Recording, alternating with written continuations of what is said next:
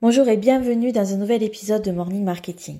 Alors la fin de l'année approche et c'est l'heure de faire le bilan.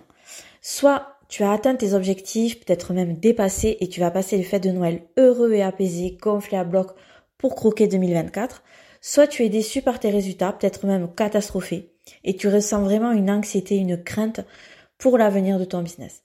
Si tout va bien, bravo à toi, continue sur cette voie, tu n'as pas besoin d'écouter la suite. Par contre, si tu sens que tu es dans l'impasse, que ça t'empêche de dormir la nuit, que tu ne sais plus comment t'y prendre pour faire décoller ton chiffre d'affaires, reste avec moi.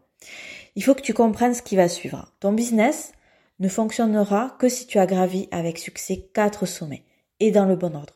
Le sommet numéro un, c'est le plus petit, mais impossible de l'esquiver. Il semble facile comme ça, mais quand on prend le premier dénivelé, on sue à grosse coûte. C'est ton positionnement. Le sommet numéro 2, il exige de l'endurance, de la discipline, de l'endurance, de la discipline. C'est ta visibilité. Le sommet 3, à mon avis, c'est le plus excitant. C'est la construction de ton audience qualifiée. Le sommet 4, de loin, c'est celui qui semble le plus dur à grimper, mais quand on a déjà fait les trois premiers, on a les jambes et le souffle pour y arriver. C'est ton offre. Si tu as fait l'impasse sur un des quatre sommets, genre euh, bah, tu l'as contourné ou bien tu l'as monté à moitié et t'es redescendu, ton business, il ne peut pas fonctionner. C'est pour cela que ça ne décolle pas. Je te propose quelque chose que je n'ai encore jamais fait.